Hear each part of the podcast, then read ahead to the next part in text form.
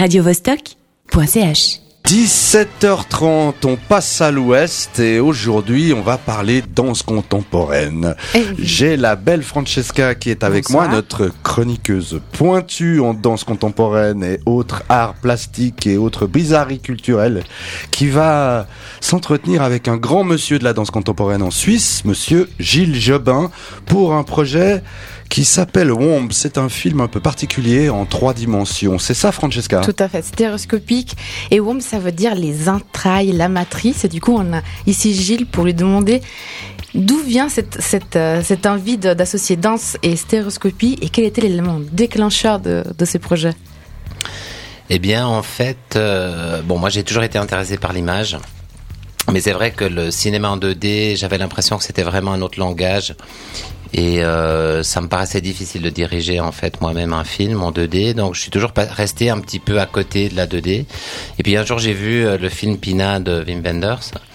Et dans la première partie, on voit il y a une excellente, magnifique séance, séquence de, de danse, de- le sacre du printemps d'ailleurs. Et là, alors je me suis dit bon, ben là vraiment il y a quelque chose, c'est-à-dire que tout d'un coup le, le, le volume du, du décor prenait euh, vraiment euh, énormément d'importance. Euh, alors que justement dans le cinéma en 2D, souvent avec la danse, ben, on perd cette intensité-là. Parce que quand même on travaille avec le corps en volume, on travaille sur la profondeur, on travaille dans l'espace.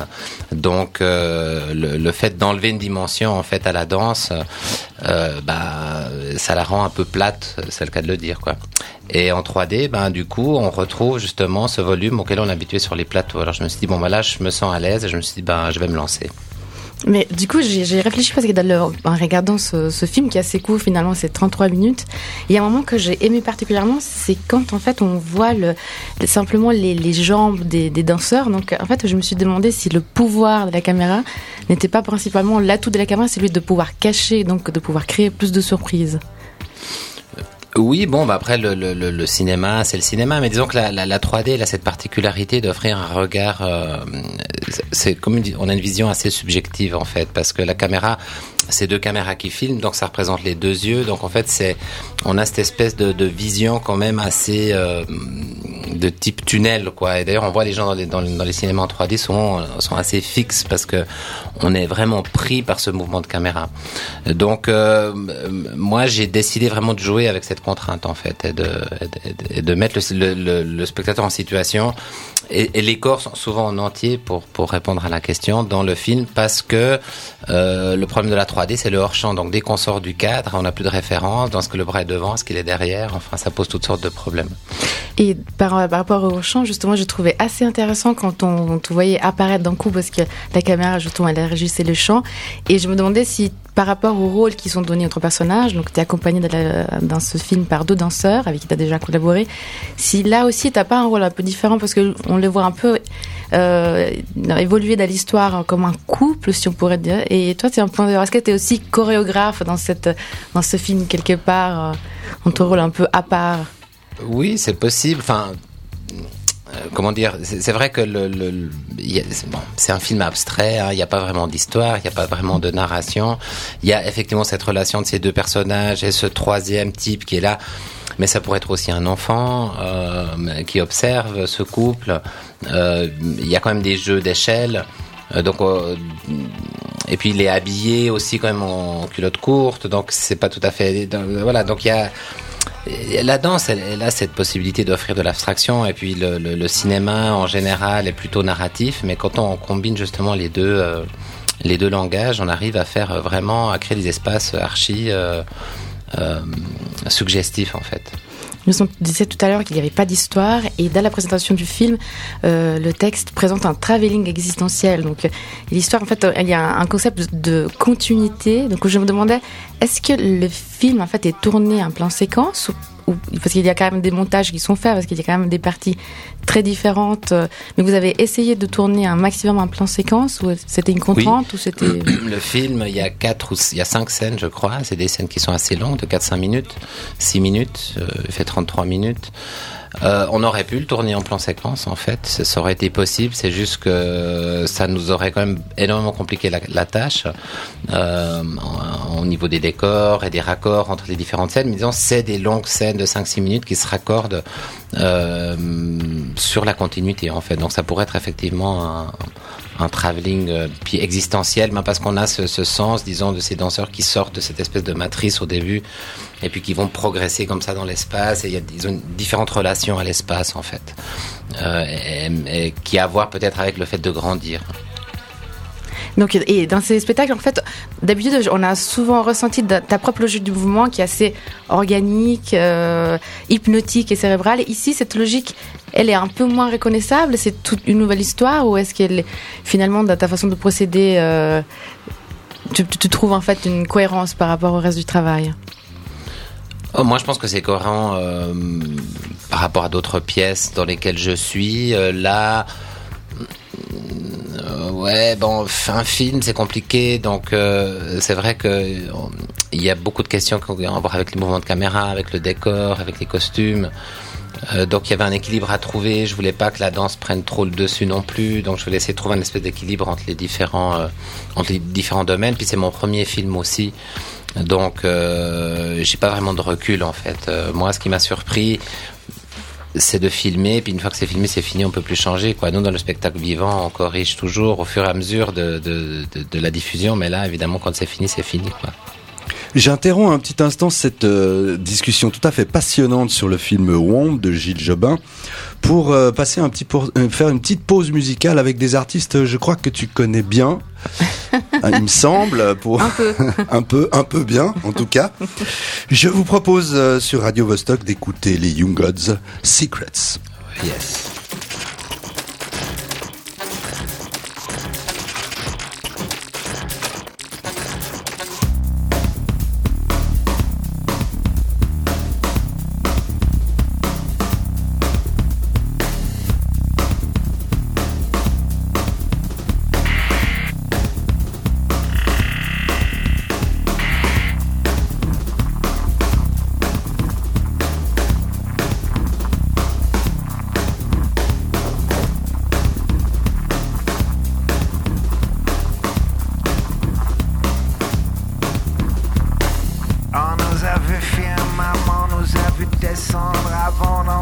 au fond du ciel.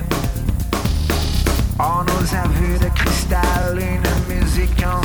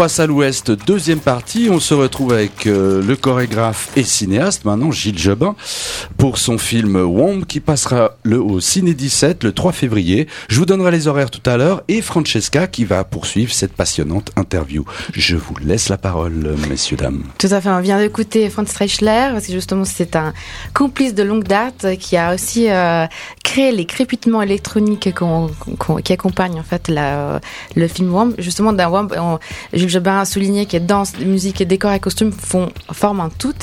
Et donc là, pour ce film, il a collaboré avec Jean-Paul L'Espagnard. Ce n'est pas la première fois, parce que ça fait déjà la troisième fois. C'est un coup, on précise, pour ceux qui connaissent pas, c'est un couturier belge. Voilà. Et c'est la première fois avec Sylvie Fleury. Oui, Sylvie Fleury. Je crois que c'est la première fois qu'elle fait un décor pour le cinéma aussi.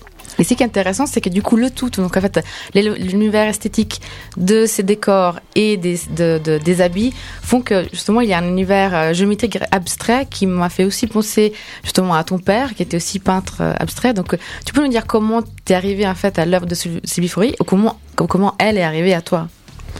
Bon, mais on se connaissait, on s'était croisés euh, deux trois fois, et puis quand euh, quand j'ai eu ce projet de film 3D, je sais pas, ça m'a fait tilt. Enfin, j'ai tout de suite pensé à elle. Je me suis dit qu'elle serait vraiment parfaite pour ça.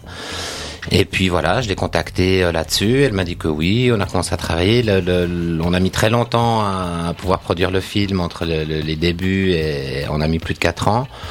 Euh, pour pouvoir le financer et arriver au bout du projet. Donc des fois on a cru que ça se ferait jamais. Euh, à la base on voulait faire un film beaucoup plus long, c'était un long métrage. Avec plus de monde, je me rappelle que c'était pour Il y avait plus de monde, il y avait plus de décors, euh, voilà. Euh, mais bon, on a réduit, euh, voilà, c'était plus raisonnable. Et puis euh, voilà, finalement ça s'est fait, quoi. Mais c'était c'était un peu magique parce qu'il fallait avoir Franz, Sylvie, Jean-Paul, tout le monde en même temps, dans des temps décalés. Enfin, ça n'a pas été facile de les réunir, mais enfin, on a réussi à produire tout ça, à mettre tout le monde ensemble, quoi. Alors, j'aimerais juste vous interrompre, mais peut-être pouvons-nous préciser qui est Sylvie Fleury? Parce que c'est quand même un, grand nom aussi de, de l'art en Suisse, non? Et pas qu'en Suisse d'ailleurs, c'est vraiment une artiste visuelle euh, qui, qui circule au niveau de l'art international, euh, mondial, oui, de haut niveau. Enfin, dans, elle expose dans des grands lieux et dans des grandes galeries. Elle avait sûrement des œuvres là en ce moment à Genève. C'est elle qui a fait ce fameux euh, Yes to All qu'on voit sur la plaine de Pain. Un des premiers, en fait, néon de Néon Parallax. Oui, c'est le premier d'ailleurs. Voilà, merci. C'était juste pour nos auditeurs voilà, donc euh, oui, bah c'est, euh, on est quand même à peu près de la même génération, avec Franz aussi. Euh, ils sont amis aussi, d'ailleurs, ils se connaissent. donc voilà, donc je pense que en fait, c'était, on avait envie de travailler ensemble. Ce qui est génial, c'est que ces peintures, elles, jouent parfaitement dans le film. Et en fait, elles existaient déjà. Je me rappelle de les avoir vues une fois à Mamco, en 2009. Et c'est très amusant. C'est des réinterprétations de peintures de célèbres. Donc, il y a des Vasarely ou Buren. Donc, déjà, il y a un jeu euh, assez poussé dans, dans, la profondeur, dans les illusions optiques. Donc, en fait, c'est vraiment très intéressant parce que ça, ça, ça s'adapte parfaitement. Oui, et puis elle, a surtout osé euh, vraiment balancer quand même des couleurs forte. Elle a marqué euh, vraiment d'une patte assez euh, euh, foudroyante, on veut dire, le film. Donc moi, je, suis vraiment enchanté quoi, de, de son boulot, enfin de toute l'équipe d'ailleurs. Et du, coup, et par rapport donc, à l'influence de ton père, donc Arthur euh, Jobin était un peintre abstrait. J'ai eu l'occasion de voir récemment sur Internet une exposition, une vue d'exposition, et euh, j'étais assez surprise. C'est vraiment des tableaux magnifiques.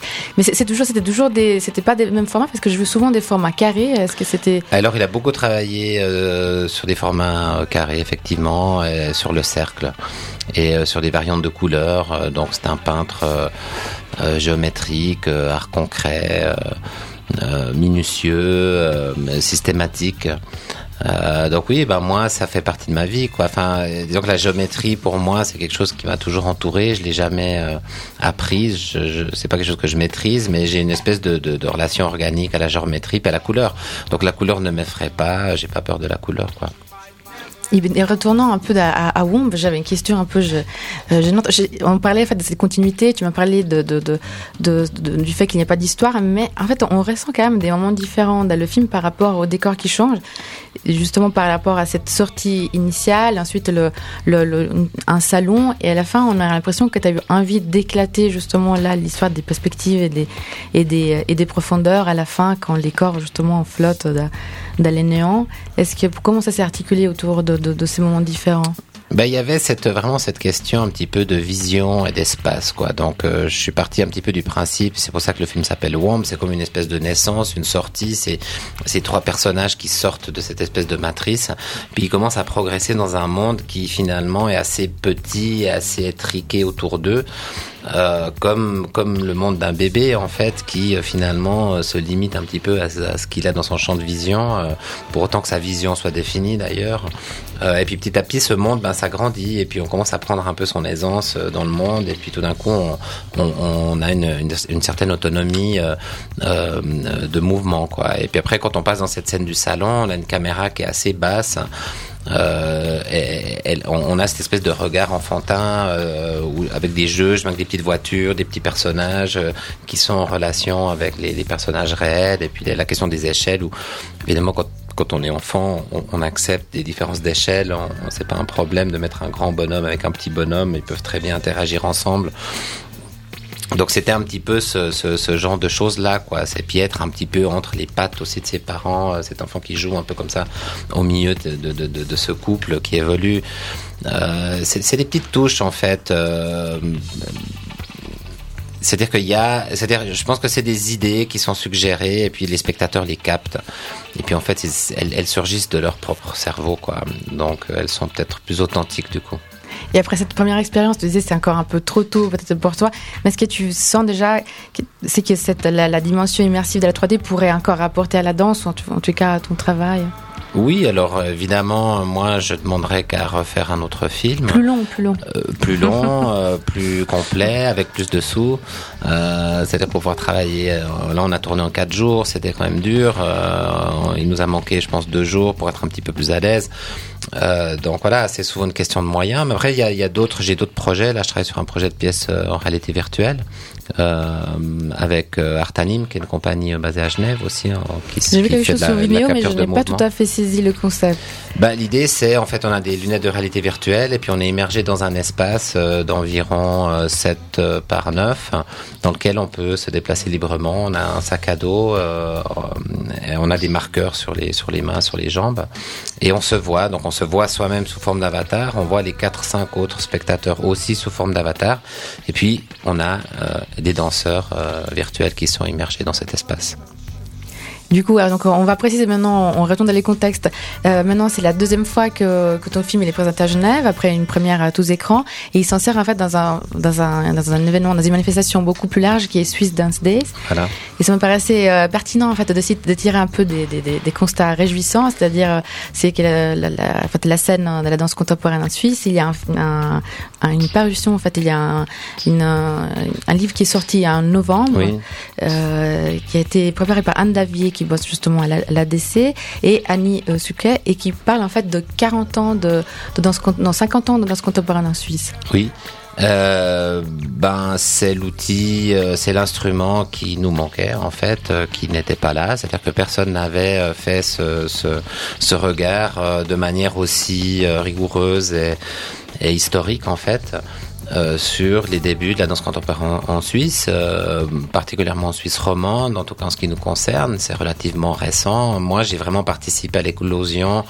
Euh, je prenais des cours avec les premiers, euh, dans les premières écoles qui avaient des prétentions, on va dire semi-professionnelles de, de, de, de, création à Lausanne. Euh, j'ai fait, les, j'ai participé aux premières chorégraphies professionnelles de Philippe Serre. j'ai, j'ai vraiment vu ces, ces générations s'affirmer au, au cours des années. Moi, comme jeune danseur, j'ai beaucoup travaillé comme technicien aussi d'ailleurs et euh, pour gagner ma camarade pour gagner ma croûte et euh, voilà j'ai assisté en fait à tout ça et,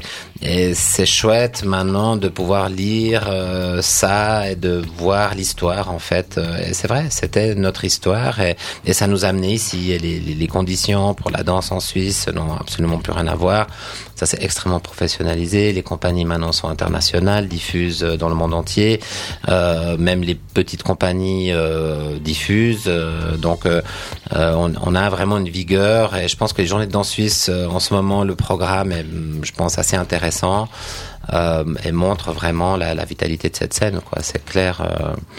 Il y a énormément de programmateurs qui sont là, environ, je sais pas combien, 200 quelques programmateurs qui sont là, de, qui viennent de partout. Euh. Donc c'est un moment important euh, et tout se combine. Euh. Et d'ailleurs, je présente justement la démo de, de, ce projet en réalité virtuelle dans mon studio pour les professionnels, donc dans l'espoir de aussi pendant Swiss de, de trouver de la diffusion, oui, bien sûr. Cette conversation est très passionnante, mais voilà, le temps file, on passe à l'ouest, on arrive gentiment au bout. Gilles, Francesca, je vous remercie beaucoup d'être venus. Je rappelle euh, Womb, réalisé par Gilles Jobin, avec euh, les crépitements électroniques de Franz Teichler, Treichler, pardon, Jean-Paul euh, L'Espagnard qui fait des costumes magnifiques apparemment, les décors de Sylvie Fleury. C'est projeté euh, le vendredi 3 février, il y a quatre sessions en fin de matinée, c'est-à-dire 11h15 et le soir à 18h15, 19h et 19h45. Je vous dis à tout bientôt. Au revoir. Merci et au revoir. Radio -Vostok